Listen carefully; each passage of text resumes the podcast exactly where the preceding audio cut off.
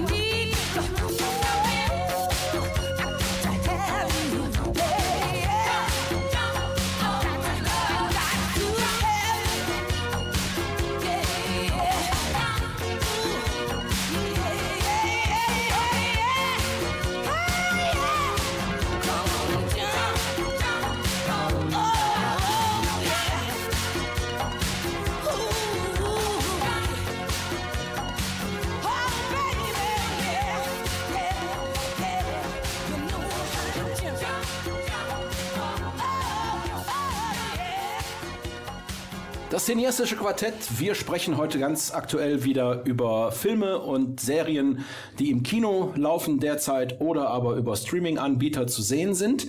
Und wir haben einiges äh, gesehen und mitgebracht. Und die Susanne Neumann, die fängt an äh, mit einem Film, der heißt Mixed by Ari. Und da darf ich ja vielleicht als Anmoderation sagen, DJs sind doch die besten Typen der Welt, oder? Naja, es gibt ja auch Lieder über DJs. Last Night a DJ Saved My Life und andere, die ich jetzt gar nicht so nennen möchte. Hat Michael Wendler nicht auch? Was? Nein. Wir sprechen über den Film, Daniel. Es gibt einen Smith-Song, Hang the DJ. auch das. Und ähm, in dem Film geht es um Ari, Enrico Eri Fratasia und seine beiden Brüder, Peppe und Angelo. Aber eigentlich geht es hauptsächlich um Eri. Er ist großer Musikfan und möchte gerne als DJ arbeiten. Und macht, wie es in den 80ern üblich war, Mixtapes und geht damit zu kleinen Veranstaltern, um abends als DJ aufzutreten. Aber er ist zu unbekannt und ähm, er kriegt einfach keine Auftrittsmöglichkeit. Als Hobby bastelt er aber weiter an seinen Mixtapes und ist in der Nachbarschaft dafür sehr bekannt und auch bei seinen Brüdern, weil die das immer ihren ja, äh, Mädchen mitbringen, die sie beeindrucken wollen. Und die hören dann die Tapes und verabreden sich mit denen. Ne? Das klappt also super. Und das nimmt immer weiter Fahrt auf und er beschließt es im großen Stil zu produzieren und leiht sich dafür Geld, wie es im Neapel üblich ist, bei einem viertelbekannten Geldverleiher mit entsprechend horrenden Zinsen. Und da denkt man sich, ei, dieser junge Mann, ob der sich da nicht aufs falsche Pferd setzt. Und ähm, die kaufen ganz viele Leerkassetten und später auch eine Maschine, die im großen Stil kopieren kann. Und später investieren die immer weiter, weil der Laden boomt. Die bieten sich so ein kleines Ladenlokal an und da kommt die Nachbarschaft und verlangt nach den Tapes. Das war natürlich in den 80ern auch schon illegal, aber ein entsprechendes Bewusstsein fehlte und man könnte auch sagen, es spielt in Italien. Aber ähm, die Gesetze fehlten auch und was aber immer schon verboten war, war, diese Einnahmen zu versteuern. Und so wird neben der Musikindustrie und der Mafia, die natürlich auch denkt, was sahen die da so viel Geld ab, weil die stellen ihren neuen Reichtum auch gut aus, ne? So Maserati gönnt sich mal einer der Brüder oder einen tollen Pelzmantel oder sowas.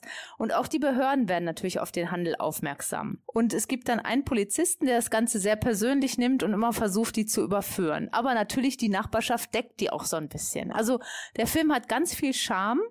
Und ähm, das ganz Verrückte ist, es ist eine wahre Geschichte. Es ist wirklich so passiert. Es gibt diese drei Brüder und dieses Business, wie die es aufgezogen haben in den 80er Jahren, hat so existiert und der Verkauf hat sich später bis über ganz Süditalien erstreckt. Bei uns ist es nicht so bekannt, weil wir sind ja hier in Deutschland und ich weiß nicht, ob irgendjemand von euch einmal in den 80ern eine Mix by Ari Kassette gehabt habt. Ich sehe in die Gesichter eher nicht. Es gab auf jeden Fall ganz viele Mixed by Danny äh, Tapes, die ich gemacht habe. Ich meine, Rainer, du hast wahrscheinlich auch für junge Frauen Tapes gemacht. Das war ja, war ja die 80er, ne? Die 80er, so war das. Ich hätte jetzt sogar behauptet, ich habe noch Tapes von dir hinten im Auto liegen. aber das hatte nichts mit Anbaggern zu tun. Ne? Nee, das war wahrscheinlich nur, damit du deinen musikalischen Horizont erweiterst. Hat aber nicht geklappt, ne? also der ganze Film ist nostalgisch verklärt erzählt, eine Reise in der Vergangenheit an der Grenze von Kassette zu CD, eine unglaubliche Geschichte und der Soundtrack macht natürlich richtig Spaß. Insbesondere, wenn er wie bei uns an die eigenen Jugenderinnerungen erinnert und diese widerspiegelt. Auch das Ensemble verbreitet gute Stimmung und man kann kaum glauben, dass sich alles so ähnlich abgespielt hat. Als ich den Film geschaut habe, Daniel, habe ich an dich gedacht und gedacht, so was ist deins. Ne, 80er Jahre, viel Musik. Also schaut ihn euch an. Mixed by Ari auf Netflix, zwei Stunden circa. Klingt auf jeden Fall gut und äh, hat mir auch Appetit auf den Film gemacht. Dann kommen wir jetzt zum Rainer. Du hast auch einen Film gesehen im äh, Open Air Kino jetzt äh, im, im Landschaftspark, das ja das da zurzeit läuft. Und zwar der Nachname, wobei eine Person aus unserem Quartett gesagt hat, na, der wäre ja wohl nix gewesen.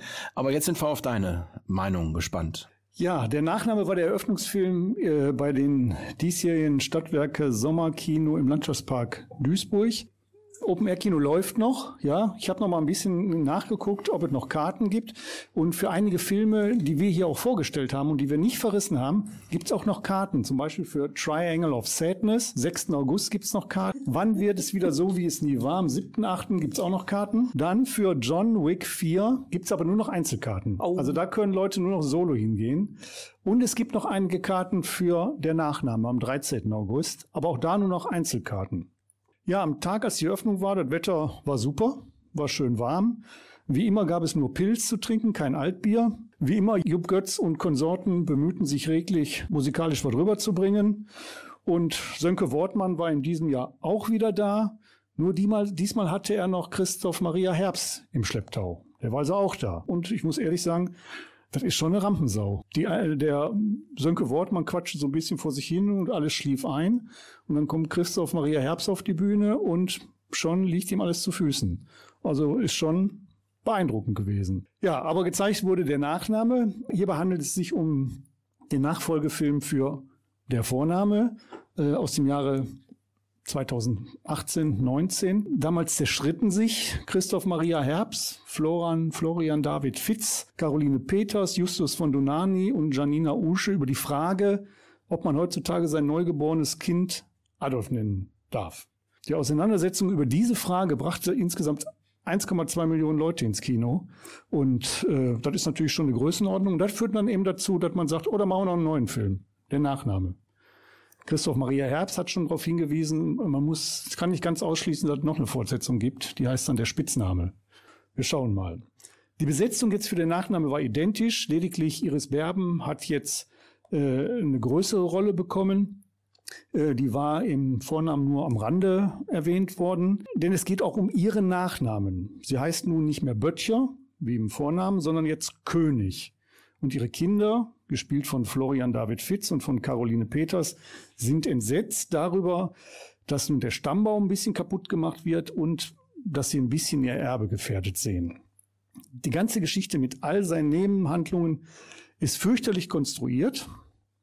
Am Ende stellt sich raus, dass alle das ein oder andere Geheimnis haben, mit sich rumtragen und am Ende hält Iris Berben dann einen Monolog, der dazu führt, dass alles wieder in Ordnung kommt. Man hört, es ist nicht so richtig rund, aber ich muss sagen, man kann sich den Film durchaus anschauen. Man kann ihn vor allen Dingen auch anschauen, wenn man den Vornamen nicht gesehen hat. Die Handlung ist recht schlicht und man kann allen Handlungssträngen locker folgen. Äh, ich würde sagen, solide Unterhaltung. Und im Gegensatz zum Eröffnungsfilm im letzten Jahr, Geschlossene Gesellschaft, den ich wirklich nur ärgerlich fand, ging es dies Jahr ein bisschen aufwärts. Die zynischen Kommentare von Herrn Herbst im Film sind manchmal sehr gelungen. Und äh, Caroline Peters kann einfach wunderschön dumm aus der Wäsche schauen. Allein dafür lohnt es sich dann schon immer zu gucken, obwohl man das natürlich auch bei Mordin mit Aussicht sich ansehen kann. Also insofern der Nachname ist ein Unterhaltungsfilm, an dem man keine großen Erwartungen stellen darf, aber den kann man sich anderthalb Stunden angucken und man glaubt nicht, dass die Welt untergeht. Ich glaube, der Vorname war ja auch als Theaterstück inszeniert worden. Ist das beim Nachnamen auch so? Weißt du das zufällig? Nee, nee. Also das war ein Theaterstück. Hier, das hat man jetzt neu gebaut. 1,2 Millionen Zuschauer im Film, kommt man ruckzuck auf die Idee, machen wir noch einen. Ich glaube, der Vorname hat auch ein französisches Vorgänger, ne? Ja. Das Original ja. ist, und Caroline Peters kann man nicht nur im Fernsehen sehen, sondern auch bei uns im Theater immer mal wieder. Okay. Das lohnt sich. Aber kann man dann auch so sehen, wie schön die dumm gucken kann? Da guckt sie nicht so dumm, da okay. spielt sie halt Theater. Ja, oui, oui, très bien, la musique.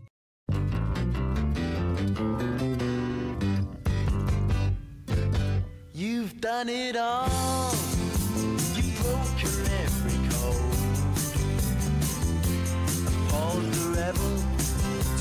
You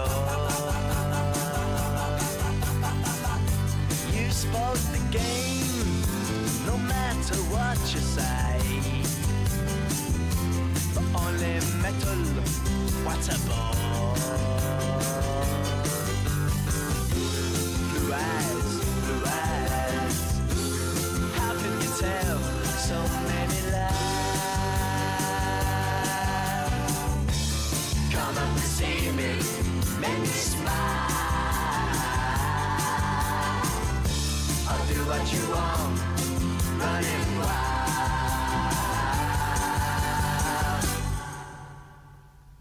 There's nothing left, all gone and run away.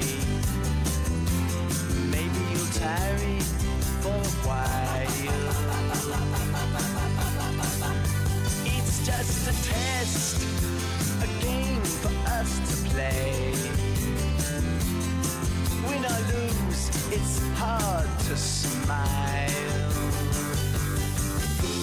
Resist, resist.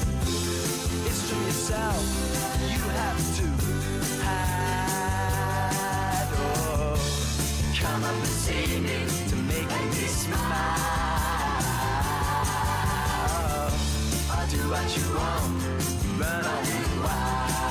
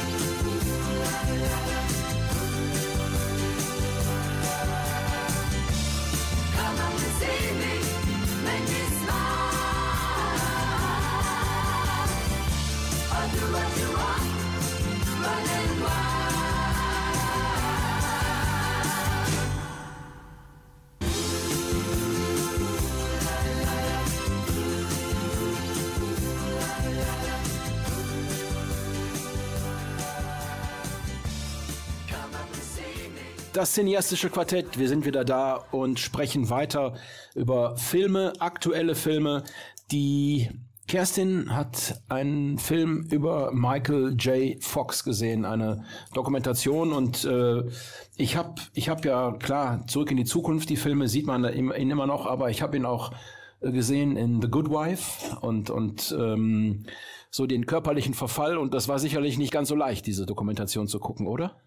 Ja und nein. Also es ist, ähm, es ist natürlich ein schweres Thema und auch ein schwerer Schicksalsschlag ähm, d- oder beziehungsweise diese Krankheit war natürlich ein schwerer Schlag für ihn als Schauspieler. Aber trotzdem ist die Dokumentation nicht schwer oder bedrückend. Also es ist, es ist einfach sehr, sehr beeindruckend. Ähm, wie Michael J. Fox damit umgeht. Also das ist eine Dokumentation, die heißt Still, äh, a Michael J. Fox Movie. Die ist zu sehen auf äh, Apple TV. Und in der Dokumentation, die wirklich sehr bewegend ist, geht es um die Karriere und das Leben vor und nach der Diagnose Parkinson. Ähm, der Michael J. Fox wird 1961 geboren und äh, das Attribut klein oder zu klein begleitet ihn sein halbes Leben. Also es werden auch Fotos gezeigt und das ist sehr, sehr deutlich, dass er deutlich viel jünger aussieht als alle anderen. Also es werden irgendwie Klassenaufnahmen gezeigt, wo er irgendwie 12 ist, 16, 18 ist. Er ist einfach immer kleiner als die anderen und versucht das halt dann mit sehr viel Charme wettzumachen, was am Ende dazu führt, ähm, dass er nicht nur die Hauptrolle in einer erfolgreichen Sitcom, nämlich Family Ties, bekommt und natürlich die Rolle des Marty McFly. Da würde ich sagen, wer also wer zurück in die Zukunft nicht gesehen hat, äh, der kann einpacken. Ich, So. ich möchte erinnern an sein großartiges Gitarrensolo wie Eddie Van Halen im ersten Teil, Mhm. als er anschließend sagte zu dem Publikum, ihr seid noch nicht verweilt, aber eure Kinder stehen drauf. Ja, also auf jeden Fall äh, einer der besten Filme aller Zeiten, würde ich sagen. Zumindest der erste Teil über die gesamte Trilogie. Naja, ich weiß nicht. ähm, aber gut, äh, darum geht's jetzt auch nicht unbedingt. Also mit Mitte 20 spielt er halt bei Zurück in die Zukunft einen Teenager und er wird damit weltberühmt, sehr beliebt und hat Angebote ohne Ende. Alle reißen sich um ihn und er spielt dann auch weitere Filme und mit 29 erhält er dann die Diagnose, dass er Parkinson hat. Das ist eine unheilbare Krankheit, bei der der Körper im Ruhezustand zittert und äh, auch Laufen, Reden, ähm, Mimik fallen immer schwerer. Und ähm, das ist schon ein, eine unglaubliche Belastung, glaube ich, für jemanden, der eigentlich sein Geld damit verdient oder sein sich sozusagen durch Ausdruck oder durch die Mimik ausdrückt. Ne? Und ähm, er verheimlicht das dann über einige Jahre, arbeitet weiter mit Hilfe von starken Medikamenten und Alkohol, bis er sich dann entscheidet, an die Öffentlichkeit zu gehen. Und in dem Film gibt's Interviewszenen äh, mit Rückblick auf die Karriere, aber auch ähm, das aktuelle Leben, Privatleben, Einblick in sein Training, Personal Training. Und ähm, man sieht einfach einen Menschen, der unerschütterlich mit Optimismus und Humor gegen diese Krankheit ankämpft und irgendwie versucht, das Beste draus zu machen, was er machen kann. Und das hat mich echt sehr, sehr beeindruckt. Also es war, das wäre interessant und bewegend, bewegendes Porträt und ähm, hat sich wirklich gelohnt. Wer das sehen kann, die Möglichkeit hat, äh, würde ich es auf jeden Fall empfehlen. Es ist also wirklich gute Dokumentation über Michael J. Fox. Ja, okay. Ähm, Apple TV hast du gesagt. ne? Apple TV, Ja, genau. Ich, ich habe die Möglichkeit, muss mal gucken, ob ich da mal reinschauen werde. Ähm, der Rainer ist noch mal dran und äh, du hast einen Film, da habe ich mir die Tage noch mal den Trailer angeguckt, weil ich da auch irgendwie noch einen Zeitungsbericht drüber gelesen hatte. Und ähm, der Trailer ist schon ziemlich beeindruckend. Äh, ein Aufstand in der französischen Vorstadt, aber wirklich sehr intensiv. Wa- Was gibt's zu dem Film zu sagen, Rainer? Ja, es ist der Film Athena von Romain Gavras. Die älteren Zuhörer äh, erinnern sich vielleicht an seinen Vater, Costa Gavras. Ende der 60er, Anfang der 70er Jahre berühmt geworden, unter anderem mit Z oder Der unsichtbare Aufstand. Groß Polit-Thriller. Äh, Und jetzt sein Sohn. Athena, ein Action-Drama auf Netflix, ist aus dem letzten Jahr, war eigentlich auch schon durch, ist aber jetzt durch die Auseinandersetzung und die Aufstände in Frankreich plötzlich wieder hochgekommen und ist wohl auch von den ganzen Demonstranten und Randalierern in Frankreich massig wieder gestreamt worden, so dass er jetzt plötzlich auch wieder in den Fokus gerät. Der Film erzählt die Geschichte von drei Brüdern, die durch die Ermordung ihres jüngsten Bruders in äh, bürgerkriegsähnliche Auseinandersetzungen in einer französischen Vorstadt äh, mit dem fiktiven Namen Athena hineingezogen werden. Ein im Internet veröffentlichtes Video zeigt, wie mehrere Personen in Polizeiuniform den jüngsten Bruder zu Tode prügeln und dieses Video wird dann im Internet gezeigt. Also ist ähnlich eigentlich, wie es jetzt letztens war, wo man ja immer wieder dieses Video sah, wie der Polizist diesen Jungen in dem Auto erschossen hat. Der älteste Bruder Abdel, gespielt von Dali Ben Salah, ein französischer Soldat mit algerischem Hintergrund, versucht in dem Konflikt zu vermitteln und versucht Gewalt zu verhindern. Und auf der anderen Seite gibt es seinen jüngeren Bruder Karim, gespielt von Sami Slimane, ein sehr charismatischer junger Mann, der wegen der äh, Ermordung seines Bruders die gewalttätigen Auseinandersetzungen zwischen den Jugendlichen und der Polizei anführt. Und dazwischen gibt es noch einen dritten Bruder, Mokta, ein cholerischer Drogendealer, der versucht, seine Drogen vor der anrückenden Polizei in Sicherheit zu bringen. Der Film startet mit, ja, ich sag mal so ungefähr zehnminütiger Eingangssequenz, die es in sich hat. Es gibt eine Pressekonferenz äh, in einer Polizeiwache, bei der Abdel, eben dieser älteste Bruder, spricht. Und dann greifen die Jugendlichen diese Polizeiwache an. Und bei diesem Angriff werden die Polizisten überrannt. Die Jugendlichen erobern ein Polizeiauto, Waffen, sonstige Ausrüstungsgegenstände und bringen diese dann in einem wirklich einen Triumphzug zu der Hochhaussiedlung Athena, wo sie sich dann anschließend fabrikadieren diese Eingangssequenz, das ist wirklich großes Kino. Ne? Also da wird aufgefahren, wo man denkt, wow, hat eine unheimliche Dynamik und vermittelt auch eine unheimliche Euphorie bei diesen Jugendlichen, die diese Polizeiwache erobern. Der Film beschreibt anhand dieser drei Brüder die unterschiedlichen Positionen für die Menschen in den Hochhaussiedlungen, in den französischen Vorstädten. Leider jedoch ähm, ist der Film zu sehr auf Action ausgerichtet. Die so sozialen Hintergründe und so die Ursachen für die Hoffnungslosigkeit in den Hochhaussiedlungen geht dabei leider so ein bisschen unter. Grundsätzlich ist dieser Film ja wie so eine griechische Tragödie angelegt, da ja auch der Titel Athena war schon irgendwie mit dem Griechischen verwandt. Der Hauptprotagonist äh, Abdel gerät, obwohl er das Beste eigentlich will, immer mehr in so eine aussichtslose Lage und verschlimmert die Katastrophe eigentlich dann letztendlich auch noch. Der Film hat unheimlich viel Pathos und hat auch immer wieder eine heroische Musik. Es gab so Szenen in diesem Film, die erinnerten mich unheimlich an 300 von Zack Snyder. Das ist ja auch so ein, so ein Film, da geht es um, um, um, die, um die Auseinandersetzungen im Mittelalter, nee, noch früher zwischen Persern und Griechen, der auch so eine ganz kunstvoll stilisierte Ästhetik hat und auch so einen übertriebenen Pathos. Äh, Der Pathos hat sicherlich auch dafür geführt, dass ähm, während der Krawalle jetzt in Paris die Kids in den Vorstädten immer wieder diese Szenen aus diesem Film gestreamt haben. Athena ist durchaus ein sehenswerter Film, ähm, der aber vor lauter Action leider viel zu wenig über die Hintergründe und die Beweggründe äh, der Protagonisten erzählt und ähm, die Rahmenbedingungen in französischen Vorstädten zu wenig beleuchtet. Also zusammenfassend lässt sich sicher sagen, Athen ist ein politischer Film, aber er ist eher was für Actionfans als für Soziologen. Dann kommt aber jetzt hier die Frage der Fragen. Schulnote. Ja, Wir hatten das letzte Sendung schon mal mit den Schulnoten, wo ich nachher dachte, ja, ist vielleicht doch keine so gute Idee. Ja, zwei Minus. Du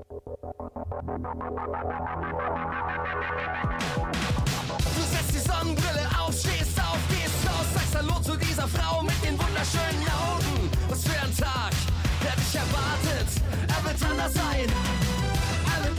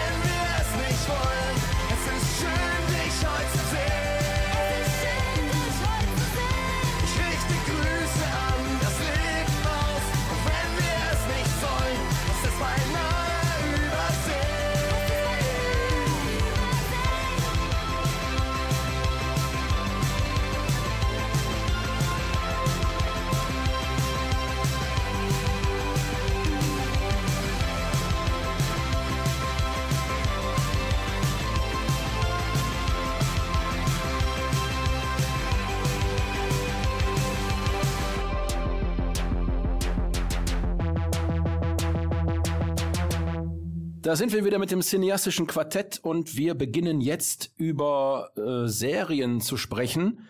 Ich möchte die Serie Black Mirror Staffel 6 hier vorstellen, weil die jetzt gerade äh, bei Netflix zu sehen ist. Black Mirror ist eine britische Science-Fiction-Serie von Charlie Brooker, die verschiedenartige Auswirkungen der Verwendung von Technik und Medien auf die Gesellschaft thematisiert.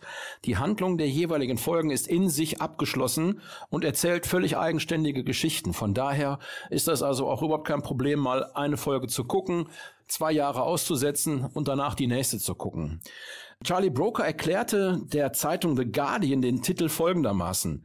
Wenn Technik eine Droge ist und sie fühlt sich wie eine Droge an, was genau sind dann die Nebenwirkungen? Dieser Bereich zwischen Vergnügen und Unbehagen ist der Schauplatz meiner neuen Serie Black Mirror.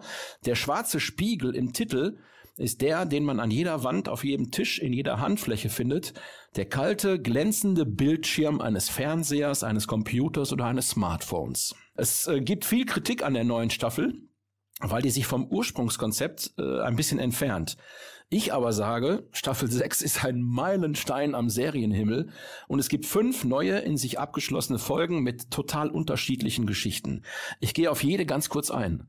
In Folge 1 heißt Joan is Awful, das ist auch noch so Black Mirror durch und durch, eine dystopische Geschichte über einen Streamingdienst namens Streamberry, der natürlich Netflix darstellt, auch dieselbe Hintergrundmusik hat und ich finde das ziemlich crazy, dass diese Serie auf Netflix läuft, wo Net- Netflix auch sehr kritisch gesehen gesehen wird. Und ähm, in dieser Folge spielt auch Selma Hayek eine sehr wichtige und gute Rolle. Folge 2 heißt Loch Henry, spielt in Schottland und ist eine fantastische True Crime Geschichte über einen Serienkiller oder doch zwei oder vielleicht drei. Auf jeden Fall sehr stark gemacht und hat natürlich mit dem ursprünglichen Black Mirror Konzept relativ wenig zu tun. Beyond the Sea heißt Folge 3. Die ist mit Aaron Paul, dem Pinkman aus Breaking Bad, und Josh Hartnett äh, sehr prominent besetzt. Das ist eine abgefahrene Geschichte in bester Black Mirror Tradition. Folge 4 heißt Maisie Day und ist eine harsche Kritik am Paparazzi-Business und wandelt sich zu einer Horrorfolge mit Gesellschaftskritik. Von der Community, der Black Mirror Community, als schlechteste Folge aller Zeiten angesehen, kann ich nur sagen, dass mich die Folge total unterhalten hat und ich wirklich schon einige schlechtere Folgen von Black Mirror gesehen habe. Aber der Oberburner ist dann Folge 5. Dämon 79. Äh, Nida ist eine indischstämmige Schuhverkäuferin, die im Jahr 1979 im Thatcher England aus Versehen einen Dämon beschwört. Bei der Arbeit wird sie von ihren rassistischen Kollegen erniedrigt, bis sie sogar zum Essen in den Keller des Kaufhauses verbannt wird. Dort findet sie einen Runenstein, tut sich weh und mit einem Blutstropfen, der auf den Runenstein kommt, hat sie diesen Dämon aktiviert. Und der trägt ihr auf, innerhalb von drei Tagen drei Menschen umzubringen, weil sonst die nukleare Apokalypse droht. Jeden Tag muss sie also mindestens eine Person töten.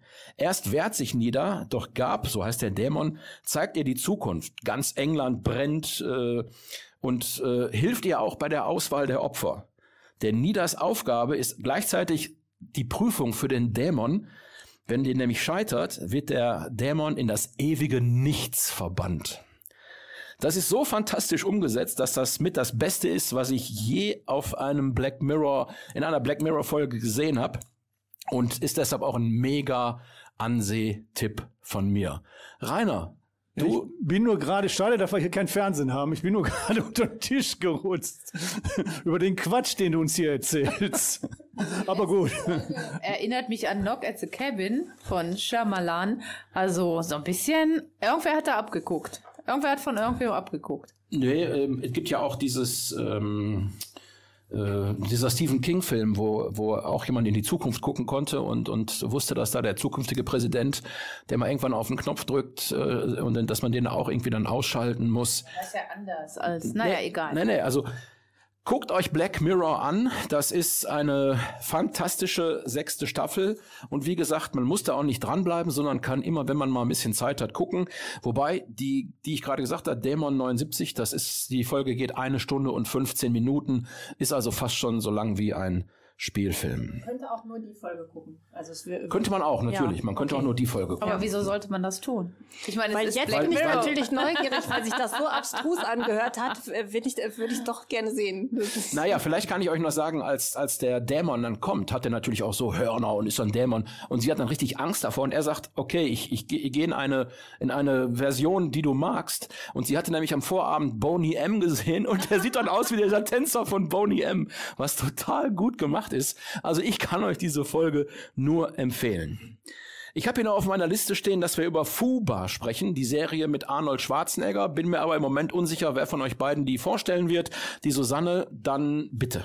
Ja, Fuba läuft auch auf Netflix, ähm, ist eine kleine Serie, jeweils acht, oh, was heißt jeweils? Also acht Folgen mit jeweils einer Stunde Spieldauer und es ist eine vollkommen überdrehte Spionagekomödie, wenig Logik, aber unterhaltsam.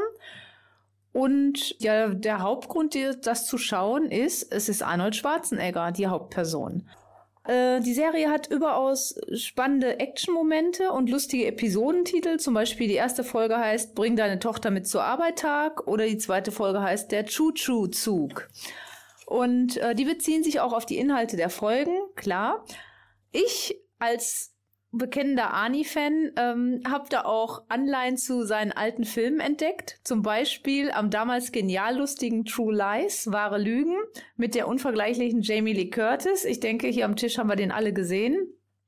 Äh, nicken und Kopfschütteln, äh, Rainer, irgendwie. Ich gehöre aber auch nicht zu den, ich gehöre aber auch nicht zu den Ani-Fans. Ja, aber da, da Bist du an dem Strip von Jamie Lee Curtis gerade? und unter anderem. Ähm, der Film, also True Lies, ist 30 Jahre alt und da kann man natürlich schon mal ein bisschen was klauen, weil die jüngere Generation oder auch die ältere äh, haben ja nicht alle das geguckt. Zum Inhalt.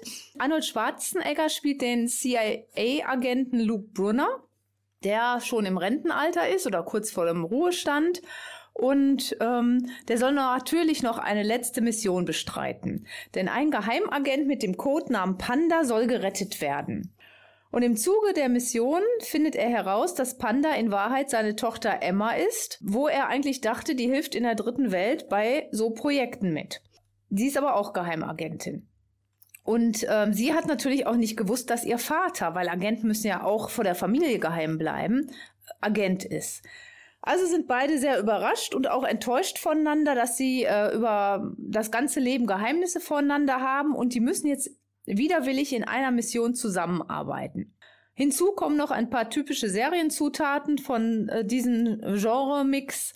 Die Ex-Frau Tully, ähm, die kurz vor der Hochzeit mit einem anderen Mann steht, will Arnold auch noch zurückerobern. Und der Filmbösewicht Boro Polonia, zu dem er auch eine persönliche Beziehung hat, spielt eigentlich in jeder Folge dann auch mit.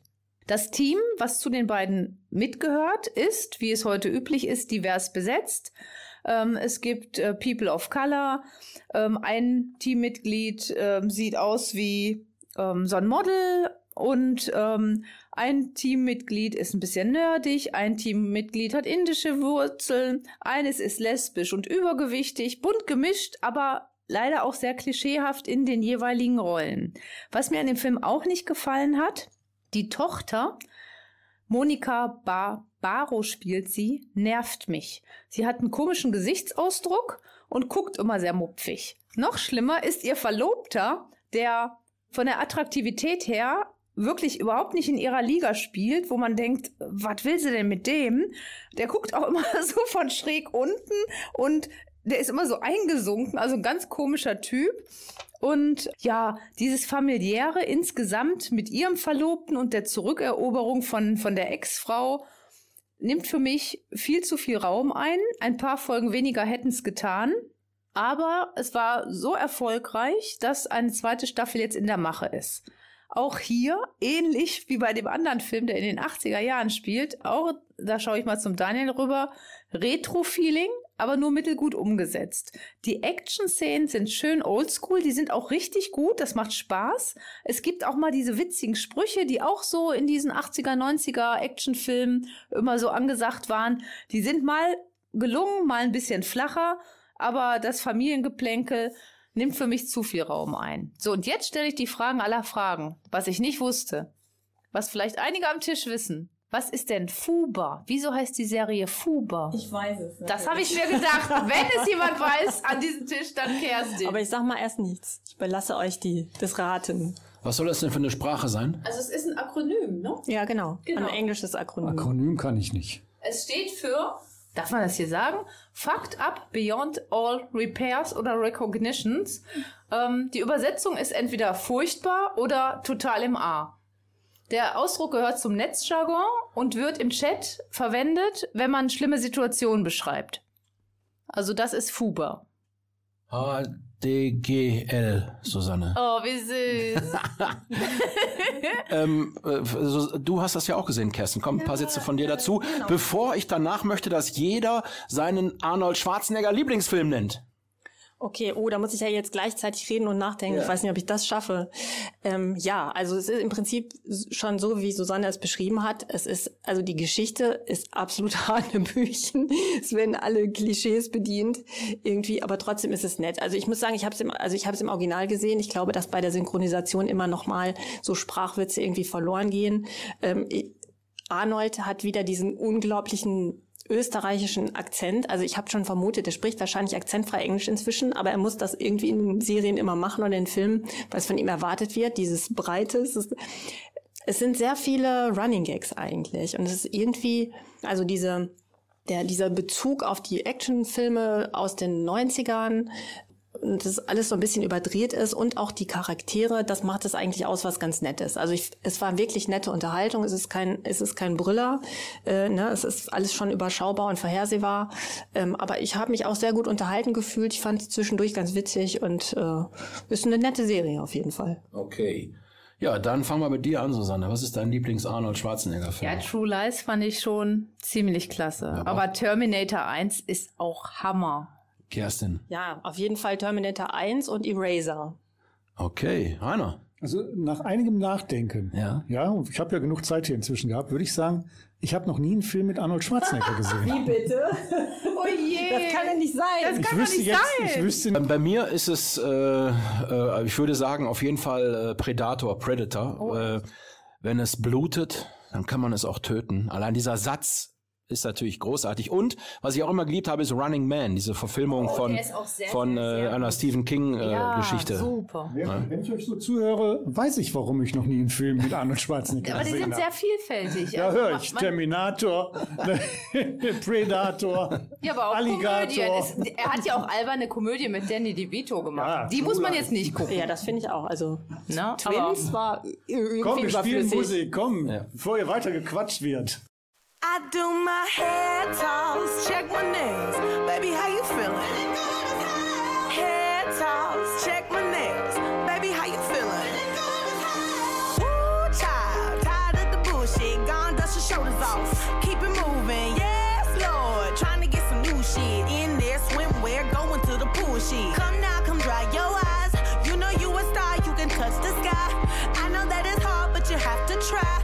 If you need advice, let me simplify.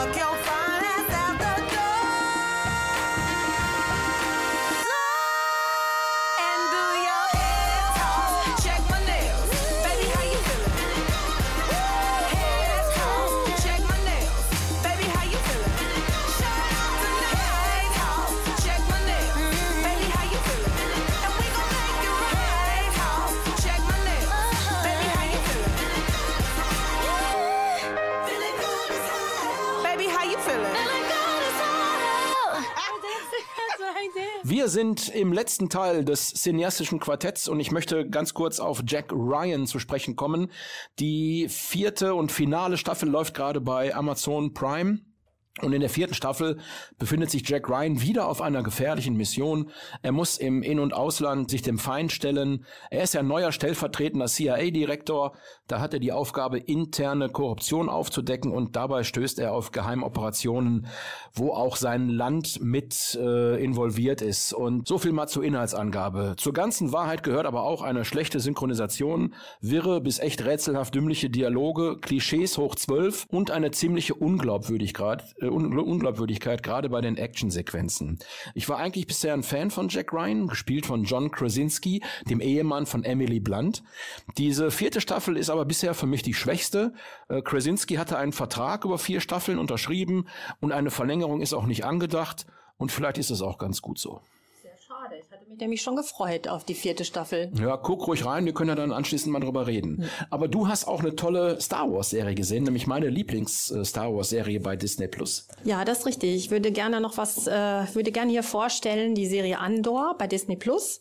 Äh, da gibt es ja äh, neben den Filmen auch alle Serien in, in allen Varianten. Und äh, ich habe beschlossen, dass ich mich mal durch alle Serien gucke, in denen Schau echte Schauspieler mitspielen im Star Wars-Universum. Das habe ich auch getan. Und ich würde gerne die meiner Meinung nach beste aus diesem ganzen Konglomerat äh, vorstellen, nämlich Andor. Äh, die Serie erzählt die Vorgeschichte zu dem Film Rogue One aus dem Jahr 2016 mit der Hauptfigur des Rebellenkapitäns Cassian Andor. Zu Beginn sucht er seine Schwester, äh, die haben sich in der Kindheit verloren, weil das, weil der Heimatplanet vom Imperium ausgebeutet wurde und Andor wird, äh, wird gerettet von einer Plündererin, die ihn aufnimmt und ähm, er bleibt aber sein Leben lang auf der Suche nach der Schwester und in der Jetztzeit sozusagen sucht er sie auf einem Planeten und ähm, dabei geht einiges schief und er tötet aus Versehen oder er tötet im Kampf, das aus Versehen ist vielleicht nicht die richtige, richtige Bezeichnung, er tötet im Kampf zwei Mitarbeiter äh, eines Sicherheitskonzerns auf diesem Planeten und muss flüchten und hat dann sofort äh, einen Inspektor und eine Gruppe Soldaten, äh, die ihm auf den Fersen sind zu seinem Heimatplaneten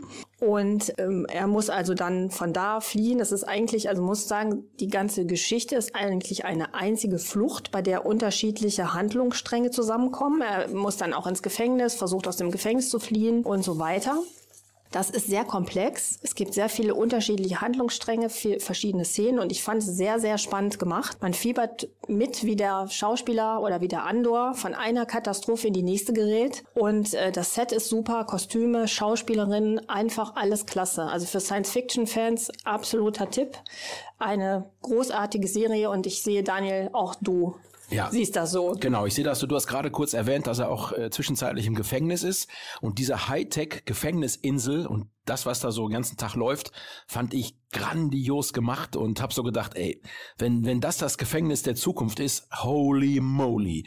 Also finde ich auch eine richtig gelungene Serie. Wir sind am Ende der Sendung ähm, und können nur sagen, dass wir uns in vier Wochen wieder hören. Vor allen Dingen mit einer Kritik zu Barbie. Oh, du willst in Barbie reingehen? Ich gehe auf ne? jeden Fall in Barbie rein. Traust dich was. Ich gehe nicht nur Oppenheimer gucken, sondern auch Barbie. Also können wir uns darauf schon mal freuen. Wird Was, kommen. was ist denn mit Indiana Jones? Ja, wer geht rein? Nein, Ich möchte auf rein. keinen Fall. Du möchtest rein? Okay. Was ist mit Mission Impossible? Möchte ich auch Nein, rein. auf keinen Fall. Also man merkt schon, wir haben einiges zu besprechen beim nächsten Mal. Und nächstes Mal werden wir auch was über Night Agent sagen. Das läuft ja bei Netflix, wo wir schon seit einem halben Jahr was zu sagen haben. Running Gag. Das ist unser Running Gag. Wir werden dann was über Night Agent machen. Das müssen wir mal machen. Ja, und würden einfach sagen, wir hören uns dann In vier Wochen. in vier Wochen. Reinhard, du das bin genau. nicht vorbereitet. Ja. Ich hatte heute einiges zu tun und in vier Wochen. In vier Wochen Der vierte, vierte Monat, äh, vierte Montag im Monat. Vierter Mond im Monat Monat. des August. Tschüss. Tschüss. Ciao.